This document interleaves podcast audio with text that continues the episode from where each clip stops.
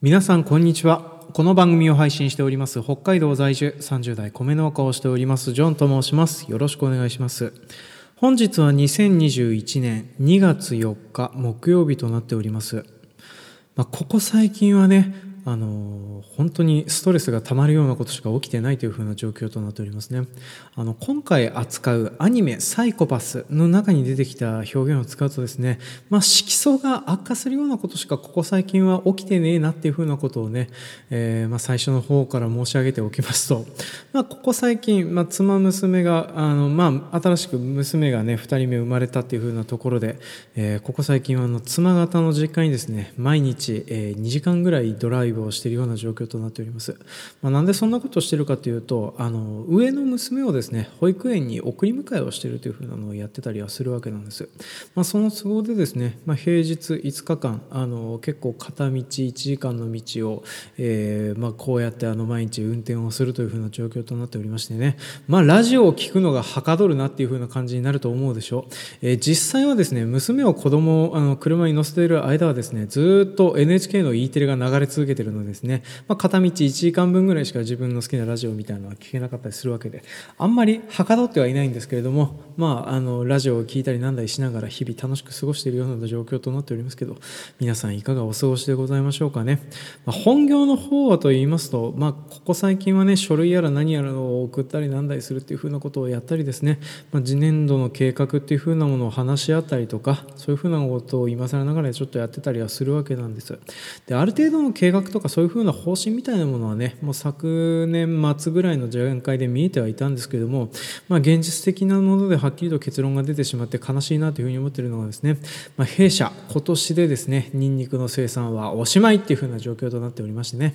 まあ赤字足りなし続けがですね、えー、2年間ぐらい続くとそりゃもうダメだねっていうふうなところで、まあ、ちょっといかんともしがたいねっていうふうなところで今年で、まあ、あのニンニクの生産というのは終了というふうな形になっておりますね、まあ、これ以外にもですね、えー、農業関連のこと、まあ、基本的には嫌なことしか起きてねえなっていうふうなところがありましてね、えー、これについて話し始めるとまあ嫌な話しか出てこなくなったりしたいので、えー、本題の方を早速入っていこうかなというふうに思っております。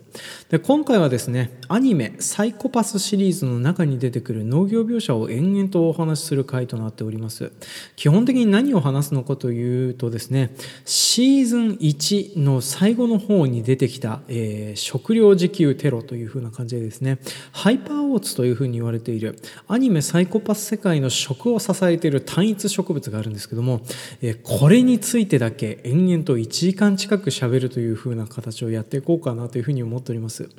で正直なところねその単一の話題で、え1時間近くも喋ることあるって思われる方の方が多いかなと思うんですけどねこれがあるんですよね。ちゅうわけであのアニメシリーズの中に出てくるキャラクターとか、まあ、いろんなねポッドキャストをこれを調べる際にあのいろいろ聞いてたりはしてたんですけどもまあ皆さんあの楽しそうでしですね。あの主人公の常森あかりさんがどうだとかねそういうふうな話をいろいろとされてたんですけれどもえそんなことを話している余裕がないぐらいハイパーオーツについて話をしようかなというふうに思っております。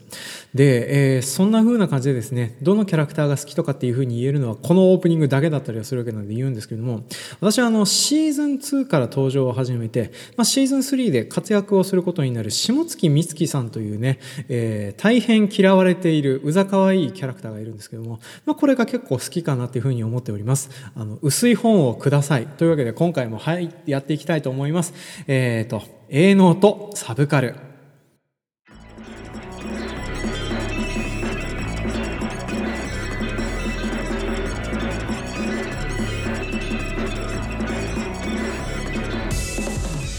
この番組は北海道の中心部札幌市のちょっと東側にある江別市在住のジョンさんが日々の営農と日々摂取しているサブカルについてお話をしていくオーディオエッセイ番組となっております。で本日の使いますのはアニメ「サイコパス」シリーズの中に出てくる農業描写を延々とやっていこうかなというふうに思っております、まあ、特にねシーズン1で、えー、出てくることになるハイパーオーツについて延々と話をしていく回となっておりますので皆さんあの活も尽くして聞いていただけたらなというふうに思っております。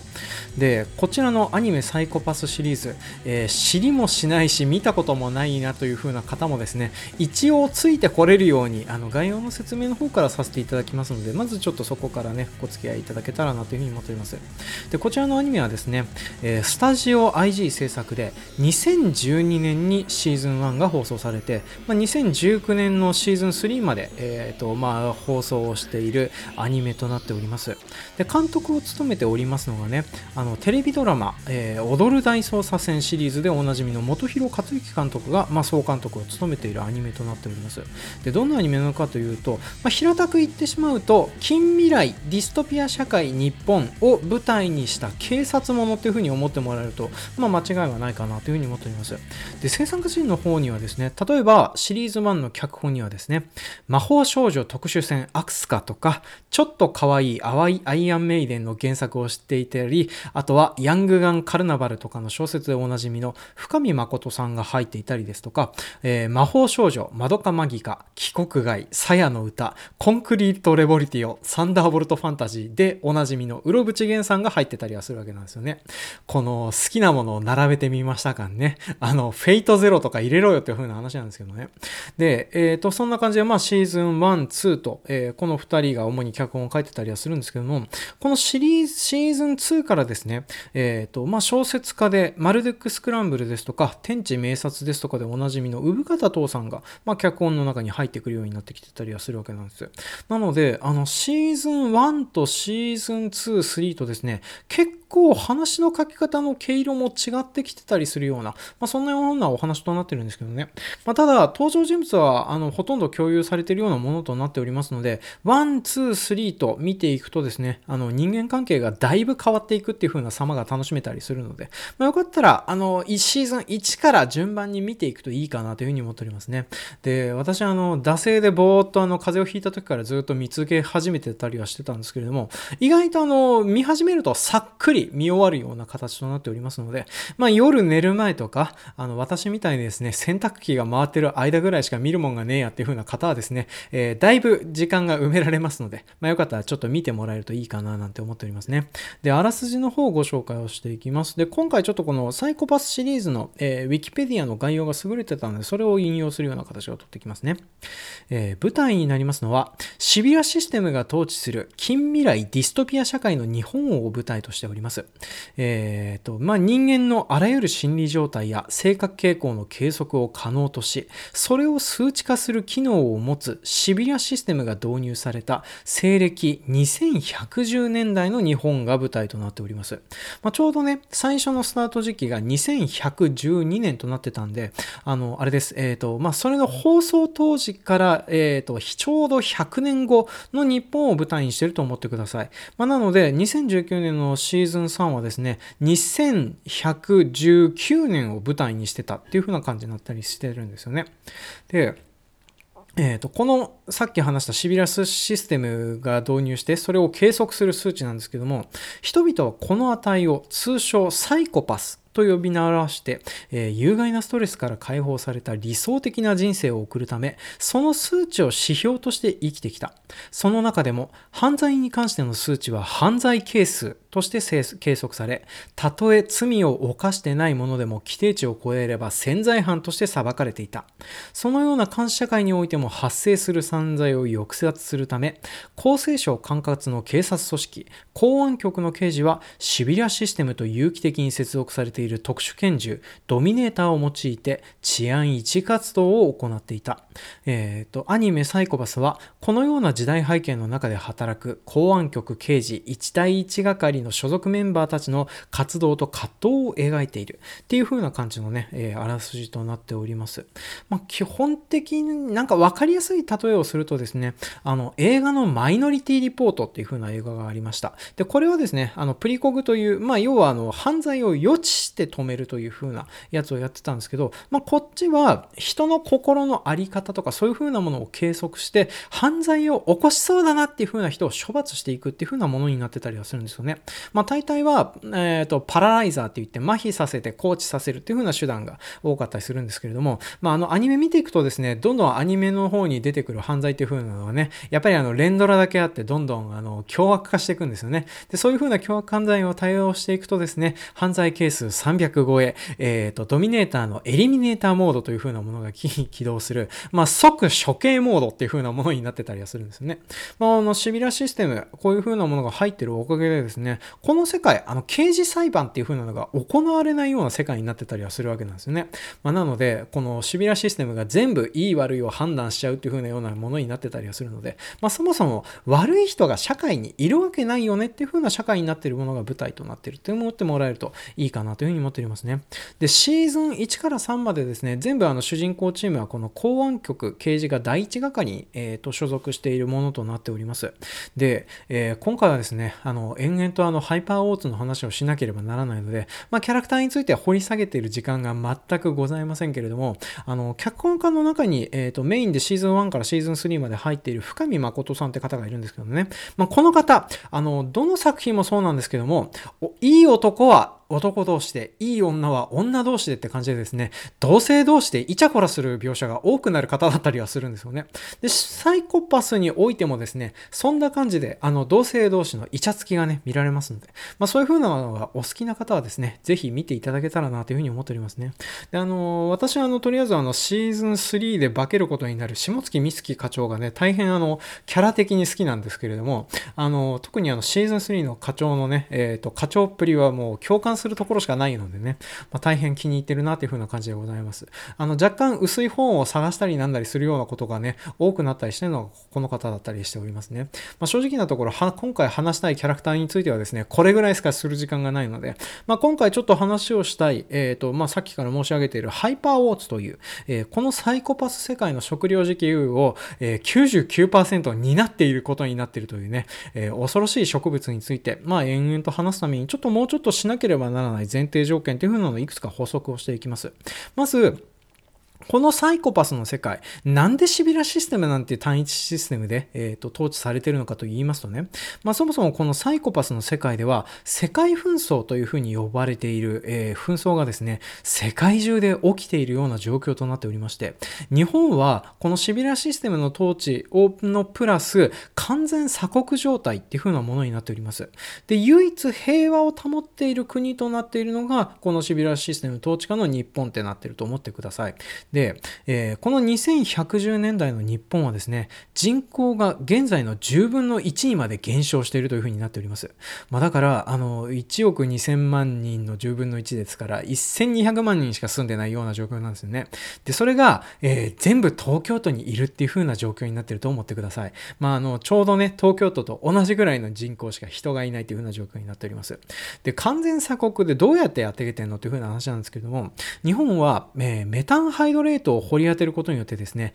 エネルギー問題を一気に解決してたりはするわけなんですね。で、そしてエネルギー問題を解決している上にですね、えー、収穫効率が良くて、えー、と、こう、いろんなものにまで組み合わせすることができる遺伝子組み換え麦、ハイパーオーツという風なものを作っており、そしてそのハイパーオーツの栽培に、えー、とても有利だという防御機構、ウカの御霊防御ウイルスという風なものによってですね、まあ、食料の完全自給をという風なのを成功してたりはするわけなんです。まあ、正直あの人口がね、1200万人しかいなくなってるっていう風なのがあって、国土があまりに余ってるっていう風なところもあってですね、あの、まあ、十分賄えるようになってたんじゃないかなっていう風なのね、ちょっとあったりします。これはあの、詳しく口述してたりしていきますね。で、サイコパスのこの世界の日本ではですね、えー、農業と飲食業というふうに呼ばれている職業が、えー、ほぼなくなっております。ほぼというかゼロになって、あの完璧になくなってたりはするわけなんですよね。で、じゃあ誰がやってんのかっていうと、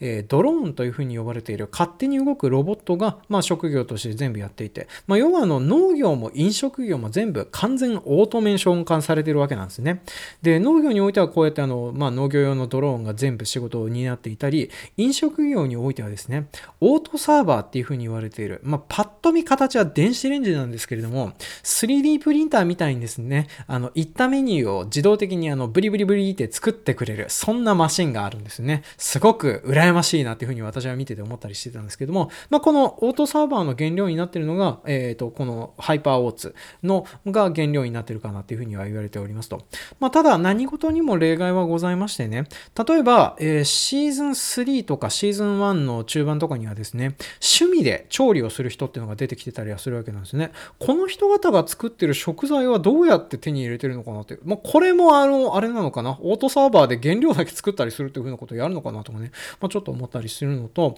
あと、えっ、ー、と、当然のことながらね、闇市的なシビラシステムが、あの、及んでない地域っていう風なのが存在してたりするわけなんですね。まあ、そういうところはですね、食堂とかそういう風なのがあったりして、ま、そういう風なところでですね、まあ、やっぱりあの、何事も裏は存在するという風なことで、あの、一般の人が食べてるのは主にハイパー腰痛由来の加工食品なんですけども、まあ、そうじゃない、えっ、と、食、あの、なんていうかな、食事を提供している場所もあるし、どうも農業をしている場所も存在しているらしいという風なのはあるんですけどね。まあ、今回はハイパーオーツについてだけお話しますので、まあ、そこら辺は主には割愛していきたいなというふうに思っておりますね。そうそう。ちょっとだけ余談を挟むとですね、シーズン3でラーメン屋さんが出てくるんだけど、そのラーメン屋さんの褒めポイントというか人を呼び込むポイントがですね、あんなに美味しいもやし食べたことないっていう風な話だったりするわけなんですよね。まあ、これは多分ね、あの、もやしをいかにあの、普段から自前でたくさん作ってるのかっていう風な話になってたりするわけなんですよね。まあ、闇市、あの、当然のことながら日照が差さないような場所でですね、もやしは育てやすいだろうなっていう風な感じで、まあ、そんな風に作られてたりしておりますと。で、まあ、今回はちょっとそうういう風な形であの、まあ、そういうふうな農業をしているところもあるんですけれども、延々とサイコパス世界において、ね、食料を支えているハイパーオーツについて話をしていきます。で、今回話すお品流しなんですけれども、まずそもそも、ハイパーオーツってどんな植物っていうふうなところの解説と考察を始めていきたいと思います。で、この解説をした後でですね、えー、作中の描写からわかるハイパーオーツの生育の仕方と栽培方法、まあそういうふうな部分についてね、えっ、ー、と、作中に描かれていること、と公式のプロファイリングブックに載ってないようなことまでちょっと考察をしていきたいなというふうに思っております。で、最後に、ハイパーオーツというふうな植物から考えるサイコパスというアニメ自体について、まあ、ちょっと評論というか、あの話をしていこうかなというふうに思っておりますね。で、大体ですね、えー、50分ぐらいになるかなっては思ってるんですけども、長々とハイパーオーツの話、ちょっとお付き合いのほどよろしくお願いします。というわけで、第1部入ります。第1部。ハイパーオーツってどんな植物？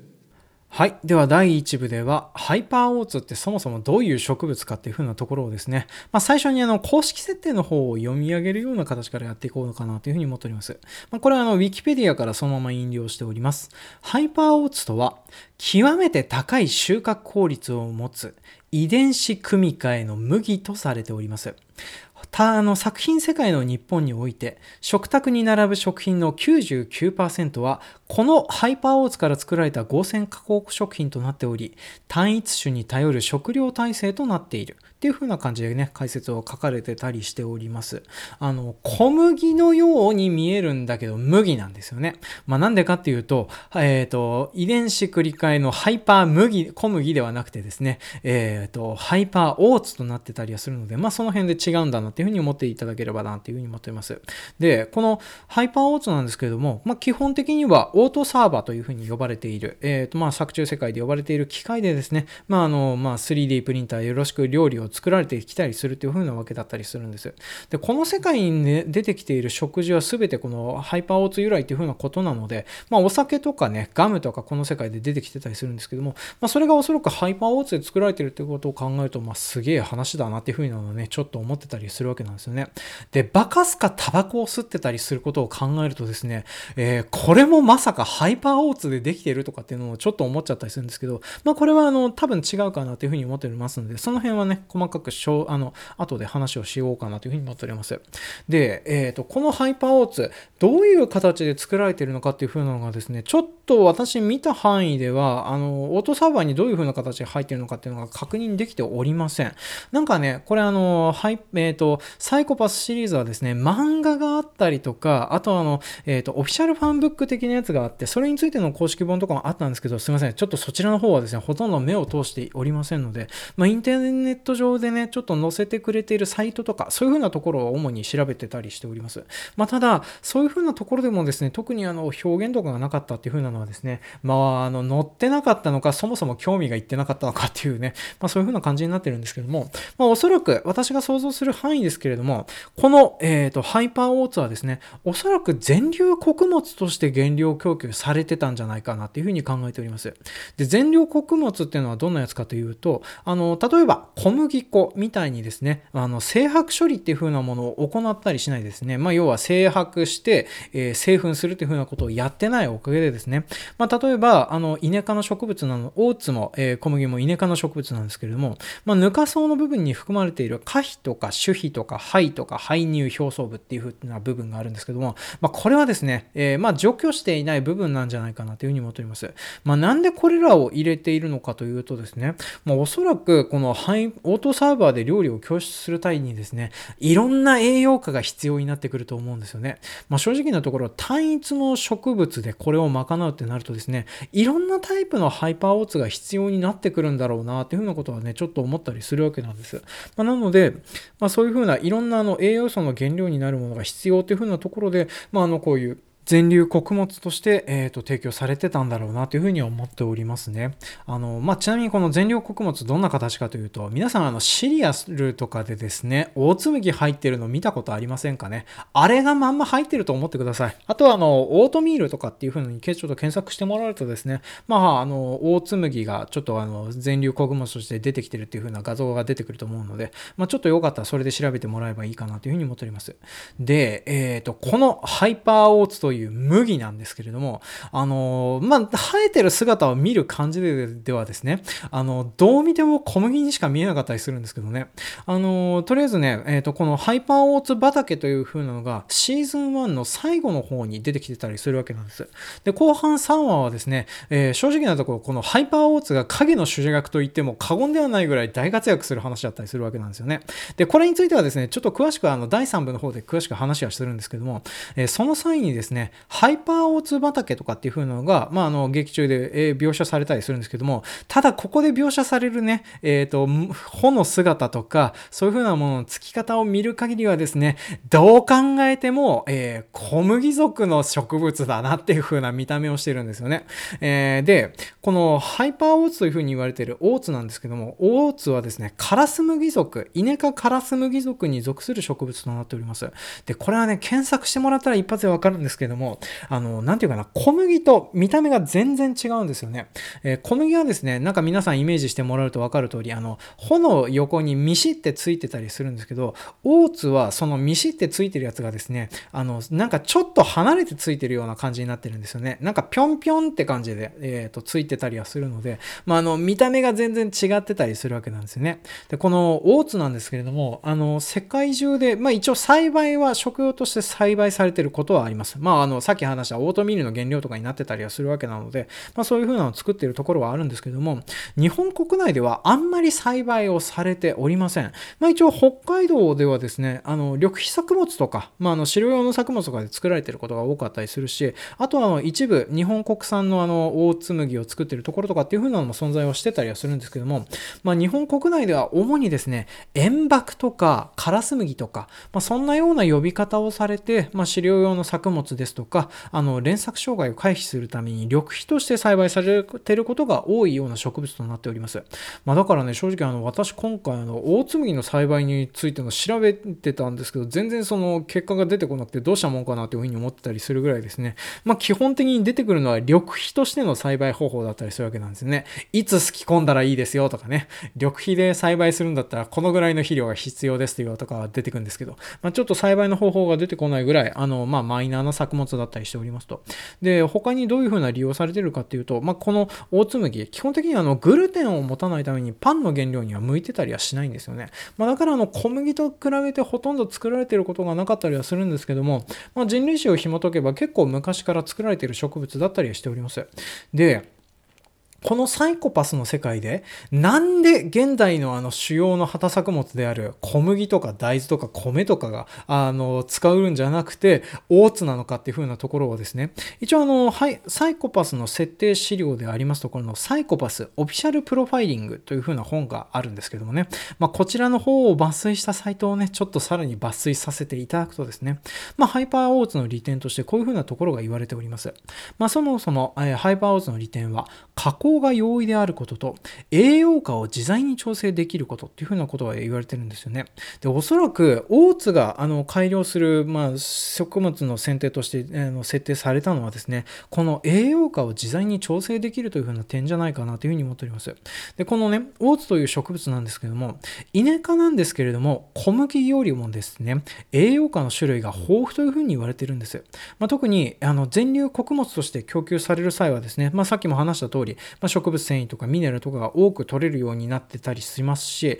あとあの、栄養価の種類が豊富なおかげでですね、あの、なんかここの栄養価を増やしたいっていう風な時に遺伝子改良とかがしやすかったっていう風なのがあったりすると思うんですよね。で、おそらくこのハイパーオーツはですね、えー、単一種ではあるんですけれども、えっ、ー、と、種、品種みたいなものが複数種類あるんじゃないかなというふうに思っておりますね。まあ、特に秋巻に適して、えっ、ー、と、特定の数値が多いやつとか、春巻きに適して特性の数値が多いやつとか、まあ、ちょっとそういうような形で複数種のやつがあって、まあ、それぞれ複数種、種類の違う原料として供給されてるんじゃないかなというふうに私は考えております。まあ、ただね、ここはね、オフィシャルファンブックも作中の描写でも全然出てきてない部分だったりはするわけなんですね。まあ、そういうふうな感じでですね、えっ、ー、と、まあ、栄養価を自在に調整することができる、えっ、ー、と、ハイパーオーツ、多分複数種類あって、まあ、それをそれぞれ、えっ、ー、と、使ってオートサーバーで料理をしてたりするわけなんですよね。で、一応ですね、作中の中に出てくる、えーと、論文とかそういう風のがあって、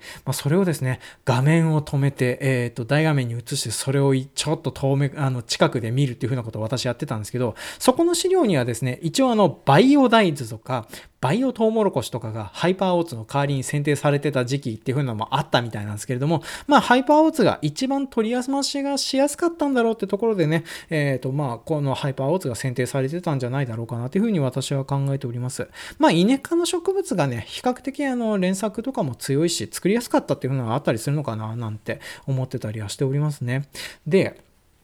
えーと、こうやってその、まあ、料理としてはですね、このハイパーオーツが、まあ、えーと、まあ、作られておりまして、まあ、基本的にあの、オーツ以外の植物として言われている、あの、残り1%は何が使われているかというと、まあ、おそらくこれはですね、塩じゃないかなというふうに考えております。まあ、正直なところ、塩分だけはね、あの、植物体でどうこうするというふうなのが難しいものかなというふうに思っておりますね。で、あと、えー、残り1%の方はですね、油じゃないかなというふうに思っております。まあ、おそらく油分に関しては、ハイパーオーツから絞るっていう風なことよりはですね、他の作物を使った方がいいんじゃないかなっていう風には思ってたりはするわけなんですよね。で、これについてはですね、第2部の方で詳しく話をさせていただきますので、こういう風な可能性があるよっていう風な話だけね、今はさせてもらいます。で、えー、そもそもこのハイパーオーツを使ったその加工とかって可能なのっていう風な話なんですけども、まあ時代がね、100年離れておりますので、まあそういう風になっててもおかしくないんじゃないっていう風には思っております。まあっていうのも、現代のフードテックとかそういう風なものでもですね、えっ、ー、と、大豆原料の植物肉っていう風なものが、皆さん普通にあのスーパーとかで探していただけたら全然買えるようになってたりしておりますし、あとはね、植物原料の海産物とか、そういう風なものもできてきたりしております。で、あと、あの、五感をごまかして、えっ、ー、と、こういう風な味だっていう風に錯覚される技術みたいなものをね、今現在調査研究進めておりまして、まあ、将来的に、あの、まあ、地球環境っていう風なのはどんどん悪化していくっていう風なことが予想されるので、なんていうかな、特別な日にだけ本物のお肉を食べて、普段は植物肉を食べるなんていう生活、あの、これからメインフレームになってくる可能性っていうのはね、否めねえなっていうふうに私はちょっと考えております。まあ、ただ、まあ、そういうふうな可能性もあるぐらいにですね、おそらくこういうハイパーオーツ原料であの植物が出回っていくっていうふうなことはですね、まあ、100年もしたらあり得る話かなっていうふうなのをちょっと思ってたりはしておりますね。まあ、その辺の話とかについてもですね、一応第2部の方で詳しく話をしていこうかなというふうに思っております。まあ、ただ、やっぱりあの作中世界でもですね、自分で料理をしたり、自分で農業をしたりすることが必要になってくる人もおりますし、で、あとちょっとすいません、私、未読の外見は、外伝の方ではですね、ハイパーオーツアレルギーというですね、あの、ほぼ死の、死の病じゃないっていう風な病気になってしまった人方のエピソードもあったりするぐらいですね、まあ、あの、やっぱりちょっとあの、自前で料理をしたり、自前で農業をしなしたりしないといけない人々っていう風のがいたりするわけなんですよね。まあ、ただ、シビラシステムっていう風な、このシステムはですね、あの、仕事を公認化するっていう風なことをやってたりするんですよね。だから、あの、なんていうかな、音楽をやるとか、絵を描くっていう風なのもですね、あの、色素を悪化させる恐れがあったりとかするような職業だったりすることを考えるとですね、まあ、その仕事を丸まんまなくしたり、君なら大丈夫でしょっていう風なお墨付きがないとやれない職業になってたりするっていうのがあって、で、おそらく農家とか酪農家とかね、漁業者とか、この辺は公認の職業の人が一人もいないんじゃないかなって私は考えております。いて、で家庭菜園をやっているとか、あとは闇で仕事をして、あの、農業をしているとか、そういう風な人しかいないんじゃないかなというふうに思っておりますね。で、この辺のことは詳しくは第3部でお話をさせていただきます。というわけで、えーと、第1部、このハイパーオーツっていう風な植物がどんな植物かっていう風なのは分かっていただいたと思いますので、第2話はですね、作中の描写からわかるハイパーオーツの生育と栽培についてお話をしていきます。第2部作中の描写からわかるハイパーオーツの生育と栽培についてはい。では、第2部の方入っていきたいと思います。で、こちらはですね、具体的にあの、ハイパーオーツの生育と栽培についてお話をしていくんですけども、まず最初にシーズン1の後半3話に出てくるような状況についてね、お話をしていこうかなというふうに思っております。一応、アニメサイコパスの、あの、なんていうかな、公式サイトの年表によるとですね、このハイパーオーツにの畑にやってくるのは、2113年の2月11日となっております。で、この大規模なハイパーオーツ畑があるのはですね、北陸一帯となっております。ります。まあ、北陸の具体的にどこっていう風なのはわかんないんですけれども、まあ、北陸一帯がですね、えっ、ー、と、まあ、ハイパーオーツ畑になっているという風な状況となっておりますと。で、犯人とそれを追った主人公チームがですね、まあ、この2月11日にやってくるんですけれども、えー、その際に見えるのがですね、えー、2月の北陸なんですけれども、雪は全くなく、なんかたわわに実った、えっ、と、ハイパーオーツが穂をつけて揺れているっていう風な畑があったりするんですよね。で、まあ、ここでちょっと特筆して話したいのが、まあ、こうやってあの2月の北陸なのに雪がないっていう風なのと、まあ、収穫間際の穂がついた小麦色の、えっ、ー、とあ、小麦色というか黄金色の麦畑が広がってたりはするわけなんですよね。で、そしてセンターピボット装置があるっていう風なのがね、えー、今回ちょっと特筆して話しておきたいところだったりするわけなんです。で、センターピボット装置って何かって言いますとね、これはあのアメリカとかイラクとか、えーと、オーストラリアとかですね、水のない乾燥地帯で主に使われている大型の散水装置だったりするんですよね。まあ、どうやって水をまくかというと、まあ、あの、1本のパイプからあの水を引き上げていきまして、それを稼働するスプリンクラーのような装置でですね、まあ、稼働するスプリンクラーっつってもね、1キロぐらい大きさがあるんですけど、長さがあるんですけども、まあ、これがですね、同心円状にコンパス横しくぐるぐるぐるぐる巻くことによって、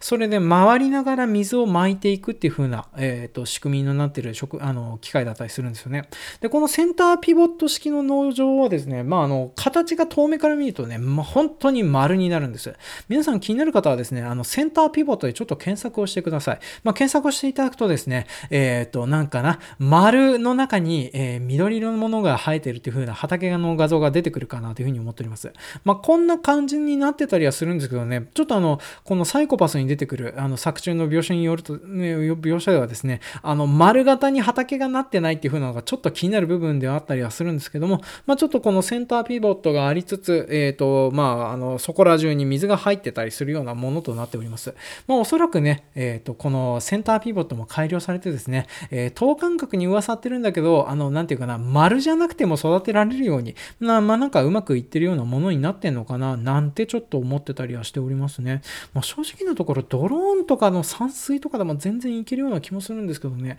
まあちょっとそれが、あの、まあ、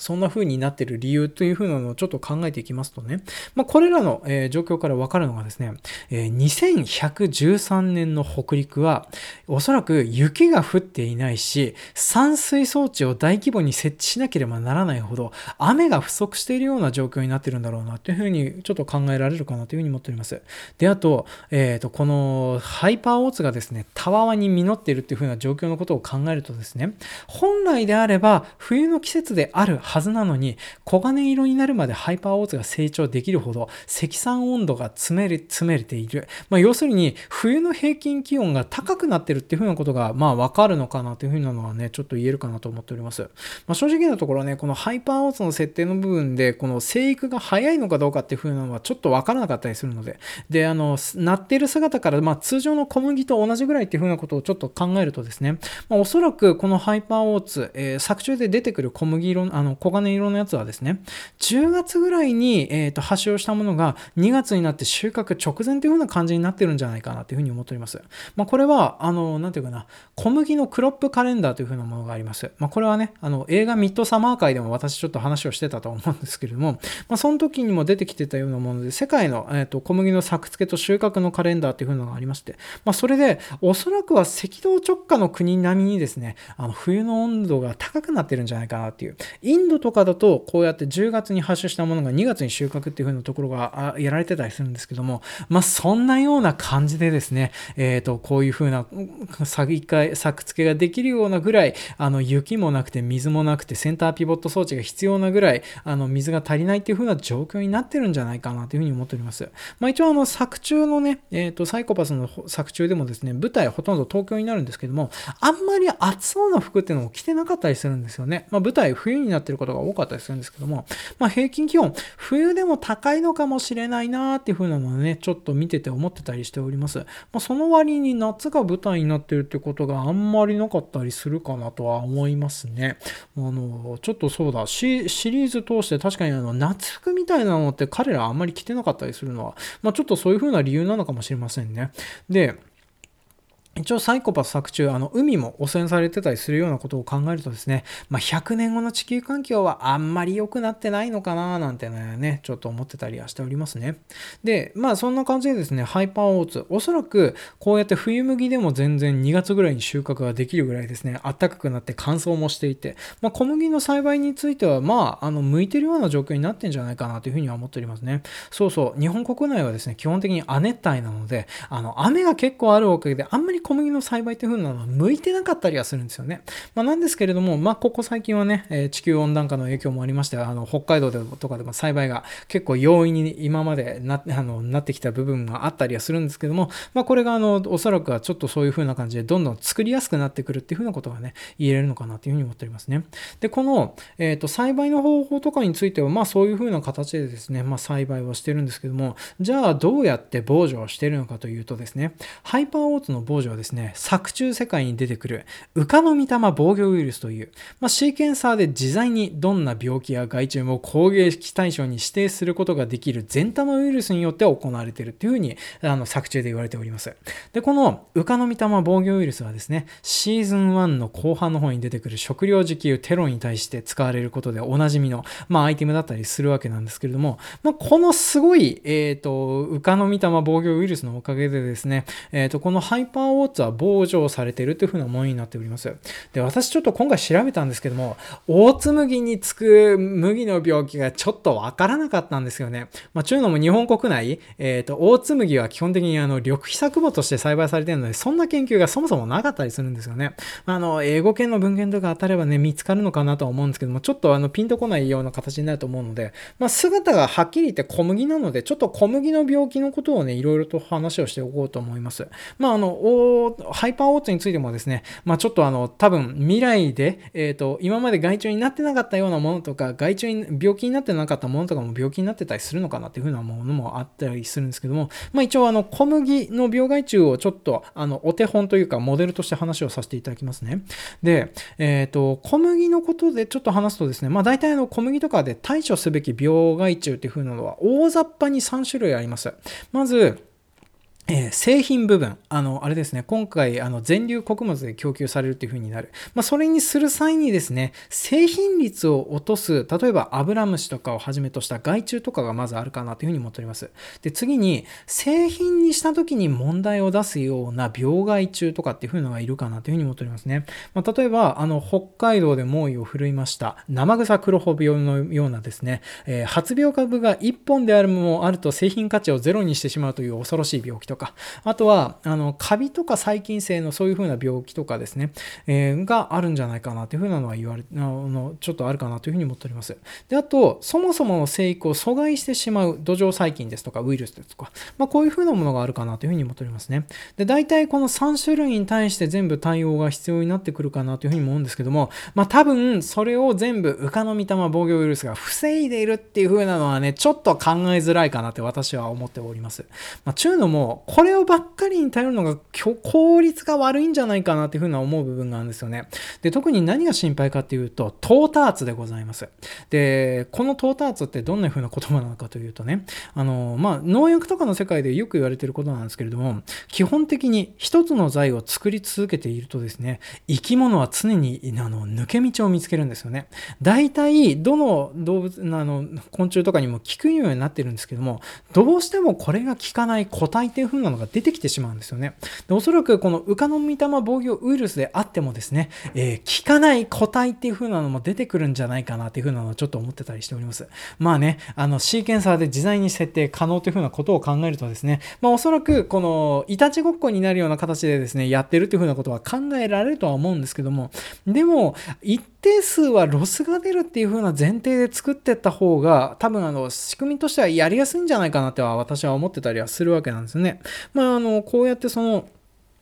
えっ、と、対応っていう風なのが、まあ多分、ウカの御霊防御ウイルスも使いはするんだけども、それ以外におそらく輪作をしてたりするんじゃないかなっていう風なのはね、ちょっと思ってたりするわけなんです。で、このウイルスの散布とかそういう風なのはですね、まあおそらくはこのセンターピボット装置を使って、まあ肥料と一緒に散水されてんだろうなっていうのはね、ちょっと思ってたりはするわけなんですけれども、まあただ、あの、なんていうかな、犯人がね、できた薬を持ち出したりしてるという風なところを考えると、まあ散布自体はもしかしたらドローンでやってるのかもしれないですね。で、まあそんな感じでちょっと、まあウイルス防除自体はですね、多分これ単体にだけ頼ってるわけじゃないかなっていうふうに思ってたりするのと、あと、あの、作中でちょっと語られてないようなところにですね、あの、まあ生物層の管理と肥料という風なのがあったりするので、ちょっとこの辺の部分について、その完璧じゃない部分の管理の仕方とかもね、ちょっと話をしていこうかなというふうに思っております。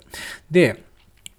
この完璧じゃないよなっていう風な部分であの話してたのが、この生物層の管理っていう風な話。まあ、さっきからちょっとたびたび話をしておきますけれども、まあ、トーターツをかけると、ちょっと凶暴化して、あの、いたちごっこになって大変だよっていう風なのもあるんですけれども、あとですね、あの、なんていうかな、えっ、ー、と、この生物層がおかしくなるっていう風なところがあるのかなという風に思っております。で、特に、あの、ハイパーオーツ、おそらくは、あの、連、なんかずっと連作を続けるような植物だと思うんですよね。で、たまに、あの、連作障害対策に輪作をしてるんじゃないかなとは思うんですけども、まあ、あの、連作をするとですね、あの、特に小麦の病気とかだと、例えば立ち枯れ病とか、えっ、ー、と、島萎縮病とか、あの、なんか、北海道で大問題になった生ガソクロビオ病とか、まあ、そういうウイルスや細菌が原因の病気が増えたりするわけなんですよね。で、ウカノミタマ防御ウイルスというね、何でも攻撃できる素敵ウイルスが、あの、こういう風なものを根絶し続けているから大丈夫なんですっていう風な話にするとですね、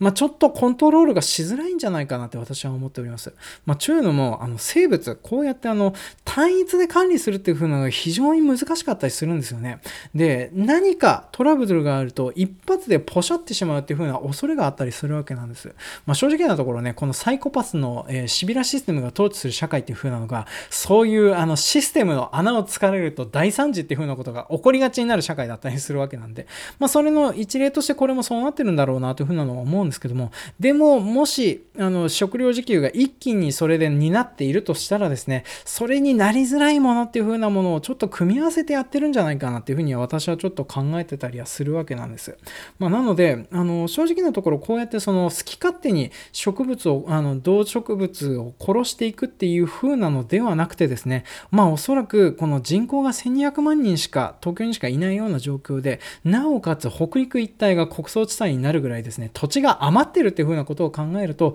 まあこうやってその、輪作をするなり、あとはちょっとあの、まあ、生物層の管理をするなりっていうふうなことは、ウカのミミタマウイルス以外にもちょっとやってる手段なんじゃないかなっていうふうにね、ちょっと私は考えておりますね。で、あと、ここまで話をしていて、あの、抜けてるものっていうふうなのがまだあったりはするんですよね。まあ、それがさっきからたびたび話してる、輪作をしてるんじゃないかっていうふうな話と、あと、そもそも肥料をどうしてんのっていうふうな話がね、ちょっとあの、この、あの、なんていうかな、いくらすごい遺伝子組み換え麦でも、ウカのミタマウイルスでもどうしようもない部分だったりするのかなというふうに思っておりますので、まあ、第2部、最後の方でちょっとその辺の話をしていこうかなというふうに思っておりますね。で、まず肥料をどうしてんのかっていうふうな話なんです。で、特にこのサイコパス世界の日本はですね、あの、世界中が紛争しているというふうな状況になっておりまして、完全鎖国を取っております。で、外部の国から入ってきているものっていうふうなのは、まあ一応あるにはあるみたいなんですけど、ほとんどないかなとは思うんですよね。で、特にですね、それをやってしまうと、と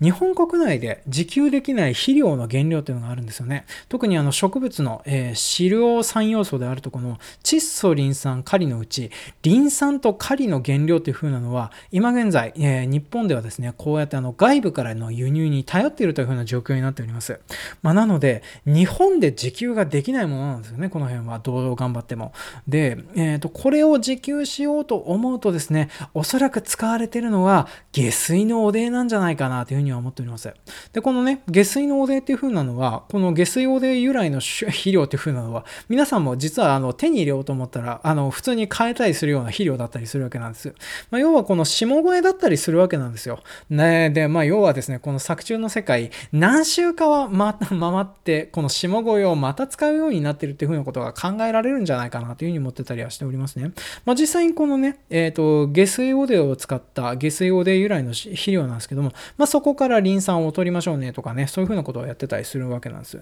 で、あの、狩りだけはね、なかなかあの、供給源というのが難しいのかななんて思ってたりするんですけども、まあ、この辺もね、下水汚泥の方からなんとか引っ張ってきてるんじゃないかなっていうふうに私は思っております。で、肥料の問題に関しては、おそらくこれを使ってね、栽培をされてるっていう風な状況になったりするっていう風なことを考えるとですね、あの、まあ、あの、ここまで話すと、えっ、ー、と、あれですね、防除はウイルスだし、えっ、ー、と、まあ、あの、農薬、あの、化学肥料とかにしてるのは下越えだしっていう風なことを考えるとですね、このハイパーオースという風な植物、完全無農薬、かつ、えー、有機肥料栽培っていう風なことを が言えるので、あの、まあ、完全オーガニック食品っていうね、安心安全なな作物になってるっていう風なことが言えるのかななんて思っておりますね。まあ、ただ、遺伝子組み換え麦っていう風なところをね、目をつぶれば、まあ、とってもあの健康に良いものになってるんじゃないかななんて私はちょっと思っておりますね。で、あと、話をしてない部分が他の作物の存在でございます。まあ、たびたびちょっと話してますけれども、この生物層の管理をやった方がいいんじゃないかなって私はちょっと思ってたりはするわけなんですよね。まあ、正直なところ、ウカノミタマウイルスっていう何でも殺してしまうウイルスがあるとですね、あの、とてもじゃないけど、他の植物というか生物層が単一になって、ちょっと何かあった時に、あの、大惨事が引き起こしかねないような思いになると思うんですよね。で、もし、あの、シビラシステムが十分賢いシステムシステムであるんだったら、単一でやる、まあ食料の供給はこれだけでもいいですよっていう風なのは、まあ私はあの100歩譲って認めたりするんですけれども、まあそれ以外にもですね、おそらく必要になってくる植物由来の原料っていうのは存在していると思うんですよね。例えば、衣服の原料になる綿花とか朝とか、そういう風なもの、それとか油を取るための菜種とか、それと、えっ、ー、と、作品中の世界に出てくる薬品を作るための薬用植物、それとあの、あの作作中の世界の人々がバカスカ吸ってるタバコね。タバコの原料とかは、これはおそらく栽培されてるんじゃないかなって私は思ってたりしておりますね。まあ正直なところ、ハイパーオーツの栄養価調整で全部やってんですって言われたら、はあ、そうっすか、すごいっすね、で済むような話だったりはするんですけども、でも、おそらくはこうやっていろんな植物っていう風なのを間に挟めて、で、で、それもあの、特にあの、えっ、ー、と、作中の方にですね、汎用コンバインが出てたってことを考えあの考えると、まあ、ちょっとそういう風な汎用コンバインで収穫できるような栽培体験みたいなものを作って、まあ、それで一択で作ってるんじゃないかなっていうのはちょっと思ってたりしております。まあ、正直なところ、輪作を組む方が、あの、植物の栄養素とかそういう風なものを回すのもいいし、あとは何より防除とか生物層の管理とか、その辺のことをね、あの、ウカの御霊防御ウイルスでコントロールしようと思うんだったら、やりやすいんじゃないかなっていうのはちょっと思ってたりしておりますね。まあ、ただちょっとね、不安なのが、あの、綿花とかコットンとか、特にあと、そういう風なものを手に入れるのが難しくなってる世界になってるっていう風なこともね、若干可能性としてはあるんですね。ちゅうのも、この世界の人々、ホロスーツという風に呼ばれているですね、なんかボタンとかそういう風なものをピッて押すと、あの、外見上ではついさっきまでカジュアルな服装してたのに、いきなりオフィススーツになるとかっていう風なね、そんなような不思議な服を着てたりするわけなんですよね。まあ、だから、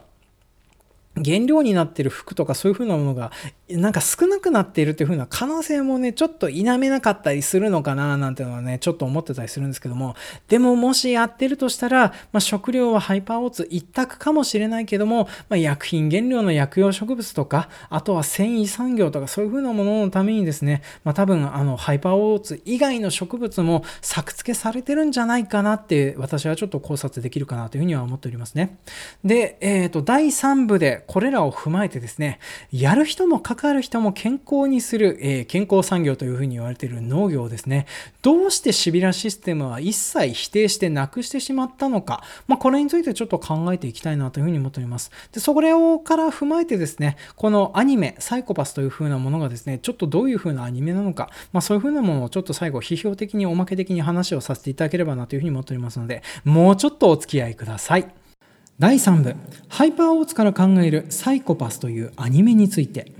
はい。第2部の中でかなり長い時間話をしてしまっているんですけども、あの、第3部はさっくりと話をまとめていきたいと思います。まあ、あの、食料自給を憎されることになると、まあ、サイコパスが濁ってしまうというふうなことがね、この作品の中で言われてたりしております。で、そもそもシーズン1でなんでハイパーオースとウカの御霊防御ウイルスが、えー、話の中心になるかというとですね、シーズン1の最後の事件はですね、とある犯人がこの食料自給を一手に担うハイパーオーツをですね、ウカの御御霊防御ウイルスのシーケンサーをあのあのハイパーオーツ自身にして、えー、まあ、全部ダメにしてしまおうというふうなテロをしようとして、まあ、それでの話の中心になってきてたりするわけなんです。で、このサイコパスというふうな数値はですね、犯罪を計画するのはもちろん上昇するんですけれども、犯罪を目撃したり、日常のストレスがたまりに溜まってしたりしてもですね、悪化するようになってきたりするんですよね。まあ、なんで現代の日本と同じようにですね、えー、米がないとか、米が不足しているですとか、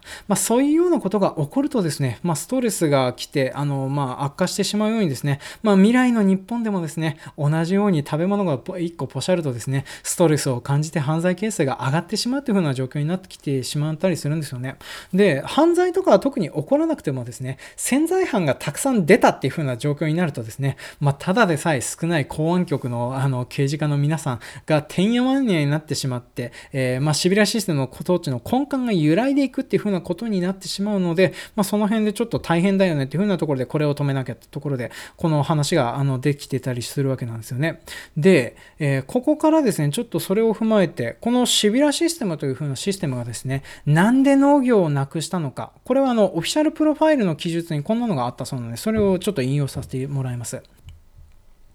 シビラシステムの計算によると、ハイパーオーツで食料自給を賄った場合の生産量と、農業従事適正の出る人口とその生産量を比べ、ハイパーオーツが勝ったため、ハイパーオーツが選択されたというふうな旨のね、記述が、あの、オフィシャルプロファイルの方には記載されてたそうなんですよね。まあ、これはあの、この記述をね、さらに転載しているサイトからちょっと読み上げたものなんですけれども、あの、こういうふうな理由で、まあ一応あの、要は農業に従事することが適正だよっていう風な人口が少なすぎるから、まあ、それだったらあの全部自動化した方がいいよねっていう風にシビラシステムは判断したから、まあ、そういう風になってるよっていう風な説明がされてたんですけども、私はあの、これ以外にもですね、まあ、の農業という風な職業が社会不安の原因になるからっていう風なのがあるのかななんてちょっと思っております。まあ、これはあの、私が仕事が嫌いっていう風なのがあったりするっていう風なのもあるんですけれども、まあ、それ以外ではですね、ちょっとあの、これを選択せざるを得ない理由っていうのが存在してるかなというふうに思っております。で、要は、この社会の、えーと、農業っていう風なのは、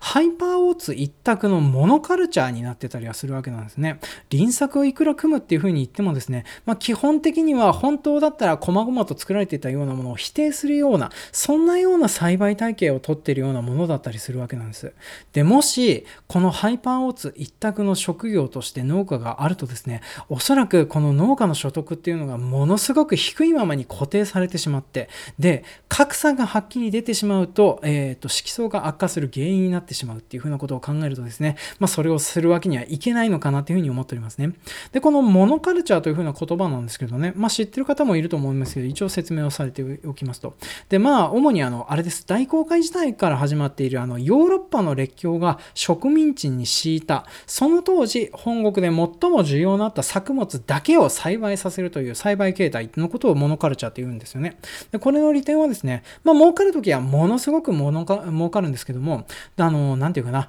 えっ、ー、と、ある日、これが需要がなくなったりとか、他に大量に作るところが出てきたりするとですね、一気にポシャって、あの、まあ、そこのひ、なんか、えっ、ー、と、農家がですね、えらく貧困になってしまうとか、あとはもともと作られていたものが作れなくなってしまうとか、あの、その持続可能性を否定するような、そんなようなシステムだったりするわけなんですよね。で、シミュラシステムが、この、まあ、食料時期を全部ハイパーオーツで担うっていう風になった段階でですね、おそらく食料の自由経済があると、ハイパーオーツを栽培する農家が食っていけないっていう風なことをね、シミュラシステムは考えてたんじゃないかなって私は思うんです。まあ、ちなみにあの、現代の日本においてもですね、ちょっとそういう風な考えがあったりするわけなんですね。まあ、特にあの、大規模な畑作はですね、えー、我々農家自身がですね、準公務員と言ってもいいぐらいですね、あの、なんていうかな、あの、品代が全部で3分の1ぐらいで、3分の2ぐらいはほとんど補助金でできてたりはするわけなんです。まあ、そのくらいね、お金で下駄を履かさないと食っていけないような代物となってたりするようなものだったりするんですね。で、このハイパーオーツ探索になるとですね、おそらくそういう風なものになるんじゃないかなとは思ってたりはしております。で、ここにですね、いろんな作物を作ったりとか、あの、いろんな食品管理とかをするような農家が出てきてしまうとですね、ちょっとやっていくのが大変な仕事になるんじゃないかなっていうふうなのね、私はちょっと考えております。で、おそらく、あの、農業というふうな仕事はなくなったと言っておりますけれども、まあ、プラントを管理したり、機械を管理する農水省ぐらいはあるとは思うんですよね。まあ、農水省はおそらくこの辺のことは全部やってたりするのかなとは思うんですけれども、ただ、自由に作物を栽培して自由に売るというふうな農家はですね、まあ、こういうふうな社会においては基本的にはあの色相を悪化させて、えーと、この外あのサイコパスの世界ではサイコハザードというふうに呼んでたんですけれども集団的にサイコパスを悪化させる原因の一つになるからそもそも農業というふうな職業があると困ってたんじゃないかなって私はちょっと考えてたりするわけなんです。まあ、そういうふうな感じでですね、え、まあいろいろあって理由があって、この農業というふうな職業をこの社会から一掃したというふうなのが、このサイコパスというアニメだったりするのかななんてちょっと思っておりますね。で、これらを踏まえてちょっとサイコパスというふうなアニメの総括をしていきたいと思います。で、このサイコパスというふうな社会はですね、まあ、シーズン1、2、3と、まあ、毎回毎回、あの、細々とした事件は当然起こるんですけども、大体社会の根幹を揺るがすような事件とかお話とか、まあ、そういうふうなのが出てくるようなものとなっております。まあ、警察ドラマなんでね、どうしても当然っちゃ当然なんですけれども、まあそういう風なものになりがちになってたりするわけなんですよ。で、it. このサイコパスの社会で面白いなと思うのが、このシビラシステムというシステムはですね、そういう事件に当たるためにですね、強くなったりならなかったりするわけなんです。で、あの、基本的にこういう風なシビラシステムの側の方が強化されていったりするっていう風なこともあるんですけれども、この巨大な単一のシステムがどう生きていくかっていう風なところを描くことによってですね、まあ、全シリーズ共通して、あの、日本の社会とか、今現在の社会がちょっとどういう風に見えてるかっていう風なものをちょっと社社会問題で取り込んでるようなものなのかななんて私は思っております。で、特にこのシステムの側がアップデートしていく面白さっていうのもあるんですけれども、当然のことながらシステムをどうこうすることができない一個人であるとこのこの公安局員の皆さんがですね、あの、システムを変えれずに振り回されてたりとか、あとはそれでもシステムの側をアップデートするためにどうしようかっていうふうなことが結構頑張ってたりするようなものだったりするんですよね。で、そういうような、なんか正直なところね、一見すると何もされてないのに捕まったり処刑されたりすることがあるような恐ろしい社会ではあったりはするんですけれども、まあ基本的にあの人口が少ないおかげでですね、東京に一極集中しているのに部屋がとっても広くて綺麗だったりするっていう風な感じで行きやすそうな部分もあったりするような場所だったりするんですよね。で、そういう風なものを投射してみると、まあ今現在でね、えー、現実世界でも構築されつつあるディストピアだったり、まあそういう風なものを投射して考えるとても良いい作品になってるかなというふうに思っております。で、おすすめの見方としてはですね、できればシーズン1、2、3と順番に見ていくっていうのがいいかななんて思ってはいるんですけども、まああの、なんかとりあえずちょっとだけ見たいという風な方はですね、まあシーズン3からとっつくっていう風なのもいいのかななんてちょっと思ってたりしておりますね。まあそんな感じでちょっと面白い話になっておりますので、まあ気になる方、できればですね、シーズン1から、えっ、ー、と、ネットフリックスで全部見れるようになっておりますので、一気見していただけるといいかなというふうに思っておりますね。えー、そんな感じで気づけば本編だけで1時間近くしまってしま、話してしまったので、エンディングは次回予告だけとなります。というわけで、えっ、ー、と、ここまで長々とお聴きくださいまして、ありがとうございました。では、次回もお楽しみに。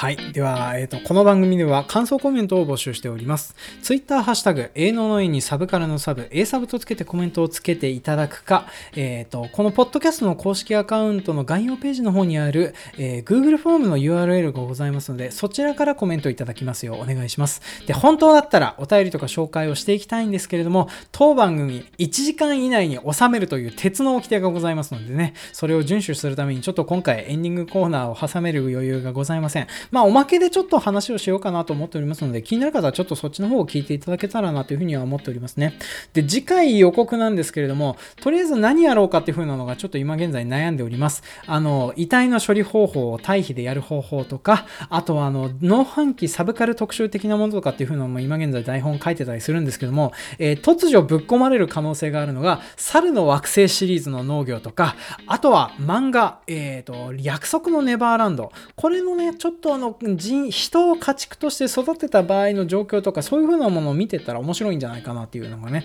まあ、ちょうどあの20巻で完結してるっていうのがあるので、まあ、これをやれたらなぁなんてちょっと思っております。まあ、ちょっとどれになるかはわかんないですけど、また来週ちょっと楽しみにしていただけたらなという風に思っております。まあ、そんな感じでね、えっ、ー、と、今回すごく長々とハイパーオーツのことについてだけ話させていただきましたけど、いかがでしたでございましょうかね。まあ、よかったらまたコメントいただけると嬉しいです。というわけで今回も長々とお付き合いいただきましてありがとうございました。次回のお楽しみに。